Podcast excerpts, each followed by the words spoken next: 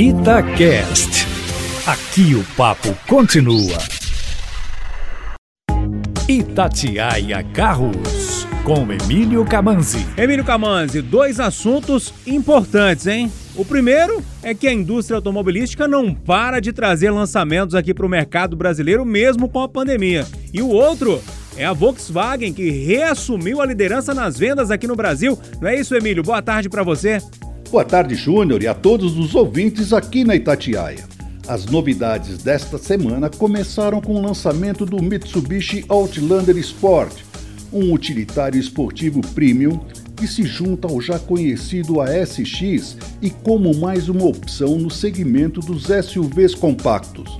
Disponível em três versões, todos vêm com motor 2. flex de até 170 cavalos e câmbio automático CVT com seis marchas simuladas. Os preços do Outlander Sport partem de R$ 119.990.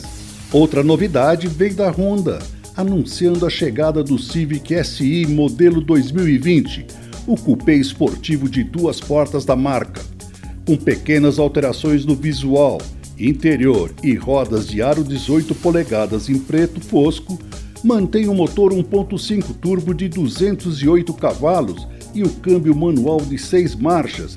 Novidade é o Active Sound Control, que usa o sistema de áudio para amplificar o ronco do motor dentro do carro. Já está nas concessionárias por R$ 179.900. E quem está soltando o rojão é a Volkswagen que conseguiu quebrar um tabu de 10 anos, assumindo a liderança do mercado no mês passado. Mas quem continua na liderança de vendas entre os automóveis é o Chevrolet Onix. Esse, pelo jeito, não deve largar o osso tão cedo.